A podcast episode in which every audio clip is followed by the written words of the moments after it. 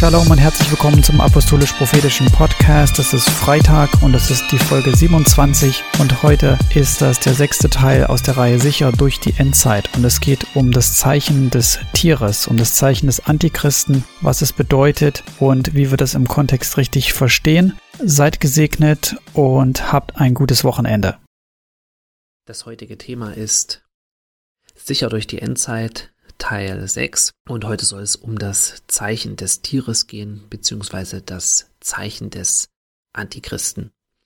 Das ist auch eines der Themen, was äh, kontrovers, sage ich mal, äh, diskutiert wird in der Christenheit.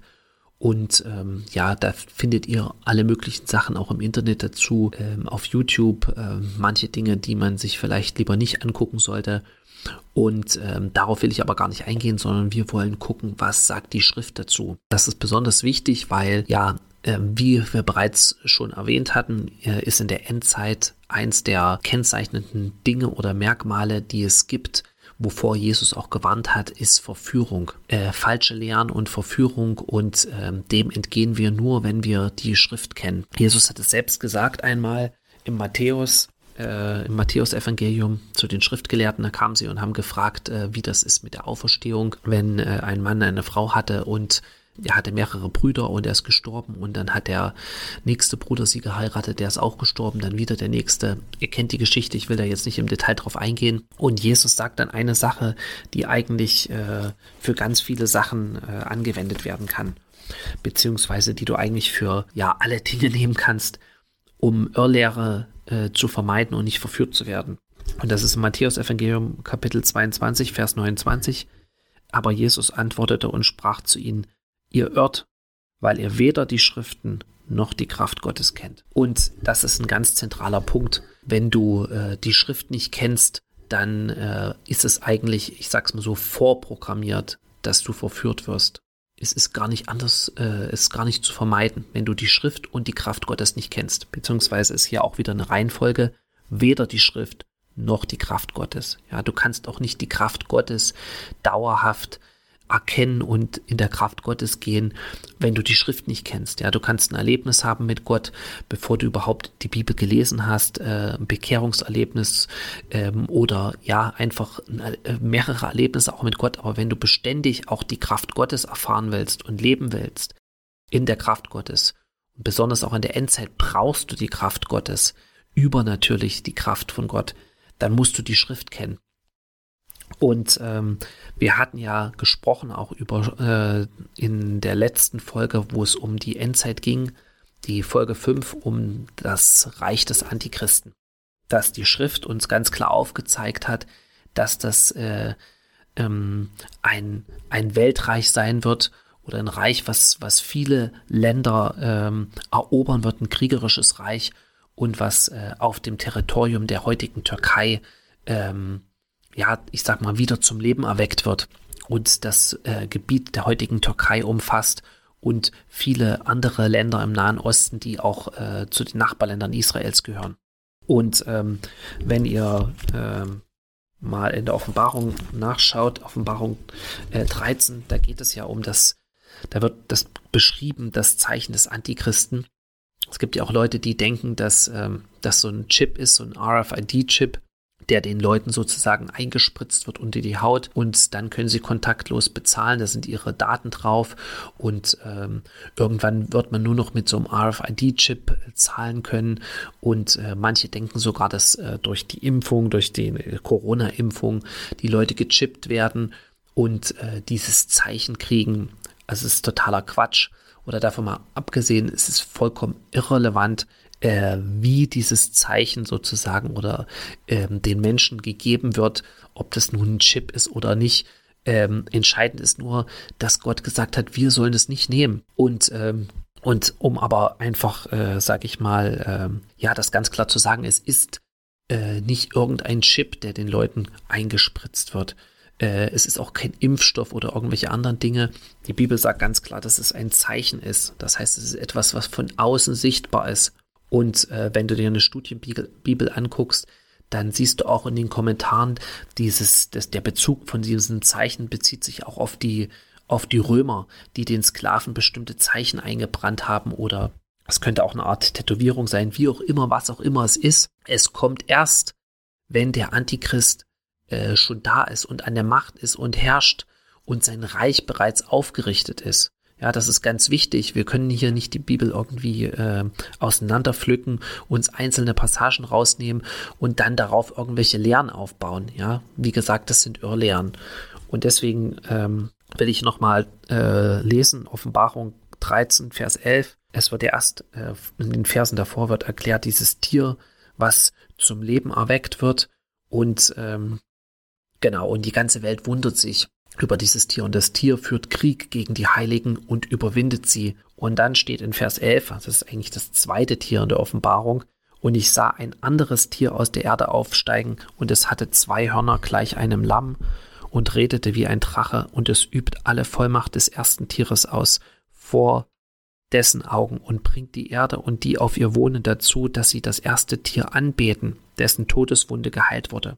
Also wie gesagt, dieses Tier, was, wenn du dir die Bibel anguckst, im äh, Buch Ezekiel, in, in Daniel und auch in der Offenbarung, auf dem Gebiet der heutigen Türkei zum Leben erweckt wird, dieses Reich, ja, und dann kommt ein neues Tier, was die Menschen dazu bringt, dieses andere Tier, was zum Leben erweckt wurde, anzubeten. Ja, das sind äh, ganz klare Dinge und, und immer wenn in der Bibel steht und, ja, man kann das auch im Originaltext äh, nachlesen, da musst du kein Griechisch und kein Hebräisch können. Da gibt es inzwischen Apps, es gibt auch Studienbibeln, wo du Sprachschlüssel hast.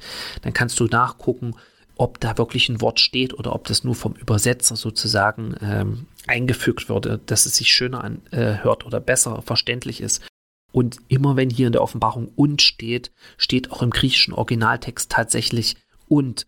Das heißt, es bezieht sich immer auf etwas, was davor ist. Ja, es ist eine Konjunktion. Das heißt, wir können das nicht aus dem Kontext rausnehmen.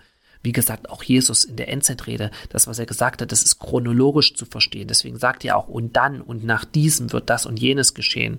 Und, und auch im, im Buch Jesaja geht es auch um die Endzeit und nach jenen Tagen und so weiter. Also, ich will jetzt nicht im Detail alles äh, wiederholen, aber das ist chronologisch zu verstehen. Das heißt, erst kommt das Tier, dann wird dieses Tier wird angebetet äh, oder äh, das zweite Tier macht, dass das erste Tier angebetet äh, werden wird. Genau. Ähm, und es geht weiter, Vers 13, und äh, es tut große Zeichen, sodass es sogar Feuer vom Himmel auf die Erde herabfallen lässt vor den Menschen, wie auch immer das äh, zu verstehen ist. Das kann man hier auch interpretieren, äh, wie man möchte. Darum soll es jetzt auch gar nicht gehen, ob das nun Militärschläge sind oder irgendwelche ähm, ja, Dinge, die da vom Himmel runterkommen und äh, wie Feuer sind, äh, Explosionen hervorrufen. Darum soll es auch gar nicht gehen. Aber hier das chronologisch auf äh, fängt immer wieder jeder, jeder Vers mit und an. Äh, und äh, es verführt die, welche auf der Erde wohnen, durch die Zeichen, die vor dem Tier zu tun ihm gegeben sind. Und es sagt denen, die auf der Erde wohnen, dass sie dem Tier, das die Wunde von dem Schwert hat, Leben geblieben ist, ein Bild machen sollen, und es wurde ihm gegeben, dem Bild des Tieres einen Geist zu verleihen, so dass das Bild des Tieres sogar redete und bewirkte, dass alle getötet wurden, die das Bild des Tieres nicht anbeten, und es bewirkt, dass alle, den Kleinen, das ist in Vers 16, und den Großen, den Reichen und den Armen, den Freien und den Knechten, ein Mahlzeichen gegeben wird auf ihre rechte Hand oder auf ihre Stirn, und dass niemand kaufen oder verkaufen kann, als nur der, welcher das Mahlzeichen hat, oder den Namen des Tieres oder die Zahl seines Namens. Hier ist die Weisheit, wer das Verständnis hat, der berechnet die Zahl des Tieres, denn es ist die Zahl eines Menschen und seine Zahl ist 666. Okay, also wie gesagt, es müssen erst Dinge zuvor passieren. Das Reich des Antichristen muss erstmal da sein. Ja, es tut Dinge, es verführt die Menschen, es bringt sie dazu, Anbetung äh, gegenüber dem Tier, diesem Reich zu bringen, dieses, dieses Reich anzubeten. Und, und erst ganz zum Schluss kommt dieses Malzeichen an der Stirn oder an der Hand. Und es wird ein Zeichen sein, was sichtbar sein wird, ja. So. Und äh, genau, was sichtbar sein wird, dass man sich quasi diesem, diesem Reich unterworfen hat. So, und all diese Dinge haben wir jetzt nicht. Alle diese Dinge gibt es noch nicht. Es ist noch nicht dieses Reich etabliert. Ja, die Menschen beten dieses Reich noch nicht an. Es kann auch durchaus sein, dass dieses Reich nicht über die gesamte Erde, über alle Nationen auf der gesamten Erde herrscht, sondern dass es so zu verstehen ist, dass es über alle Völker und Nationen in seinem Herrschaftsbereich herrschen wird. Ja, weil, wie gesagt, äh, wir hatten ja gesagt, es ist äh, die biblischen Prophetien, die sind aus der Sicht Israels zu verstehen. Das heißt, es gab auch mehrere Reiche, Weltreiche, die in der Weltgeschichte gab, das Reich der Azteken, der Inkas, was aber nicht in der Bibel erwähnt ist, weil es keinen Bezug zu Israel hat. Ja, die, die Reiche, die auch in den Prophetien erwähnt wurden oder was Gott Daniel gezeigt hat und, und, und anderen äh, Propheten, das hatte immer etwas mit Israel zu tun. Ja, und genauso auch das Osmanische Reich. Ich glaube, dass das zu verstehen ist, dass die Wiedergeburt des Osmanischen Reiches ist. Dieses, äh, dieses Tier sozusagen. Das hat mehrere Völker, Sprachen, Religionen, Volksstämme äh, regiert und umfasst. Und ähm, es kann durchaus so zu verstehen sein, dass dieses Reich, dieses Tier alle Völker in seinem Herrschaftsbereich, es wird ein viel Völkerreich sein sozusagen, äh, viele Sprachen umfassen, dazu zwingt, dieses Zeichen anzunehmen. Wir wissen es letztendlich nicht, ihr könnt ja selber darüber beten, aber eins ist ganz klar, jetzt ist noch nicht diese Zeit, ja, dieses Zeichen äh, wird erst denen gegeben, die unter der Herrschaft, äh, unter dem Herrschaftsbereich dieses Reiches sind. Und wenn dieses Reich gekommen ist. Genau, also lasst euch nicht in die Irre führen von irgendwelchen Leuten oder von irgendwelchen Geschichten oder äh, Leute, die Panik verbreiten wollen. Genau. Und ähm, eine ganz wichtige Sache zum Abschluss. Wie sollen wir überhaupt mit solchen Sachen umgehen? Ja, gibt es da nicht ein Beispiel in der Bibel von jemand, der in einem sage ich mal, eigentlich antichristlichen Reich schon gelebt hat und von dem wir was lernen können, wie man in solchen Zeiten agiert und äh, wie man sich verhält. Und den gibt es, das ist Daniel. Ja, Daniel wurde äh, nach Babylon weggeführt und ich sag mal, für jeden Juden, der wirklich äh, den Gott Israels geliebt hat, das war ein Gräuel, das war schrecklich äh, zu sehen, äh, welche Götzen die dort angebetet haben. Alles, der ganze Lebensstil von, von den äh, Babyloniern war, in, war entgegen dem, was, was der Gott Israels gesagt hatte. Und genau, aber Daniel ist zu einem der obersten Beamten aufgestiegen in diesem Reich. So, und er war Gott treu, er hat gebetet dreimal am Tag. Und, und Gott, äh, Gott hat ihn bewahrt. Ja, Daniel hat, wenn man sich überlegt, als diese Statue angefertigt wurde, die alle anbeten sollten und er in den Feuerofen geworfen wurde, Daniel hat nicht gebetet, oh, äh, Gott macht, äh, verhindere diese Statue sozusagen. Ja, macht es, dass der, dass diese Statue gar nicht gebaut wird. Ja, vielleicht hat er das gebetet, wir wissen das nicht. Aber äh, Daniel hat zu Gott gebetet. Und, und sein Fokus war auf, auf Jesus, beziehungsweise auf den Gott Israels.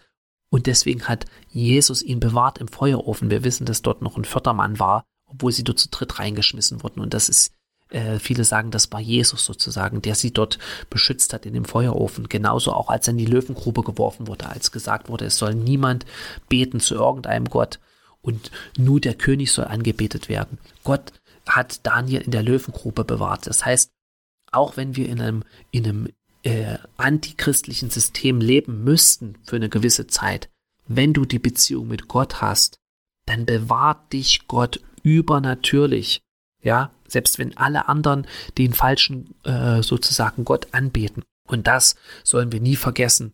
Ähm, genau, weil Jesus ist derselbe gestern, heute und bis in alle Ewigkeit. Ja, und ähm, in diesem Sinne seid gesegnet und Gott segne euch in Jesu Namen. Amen.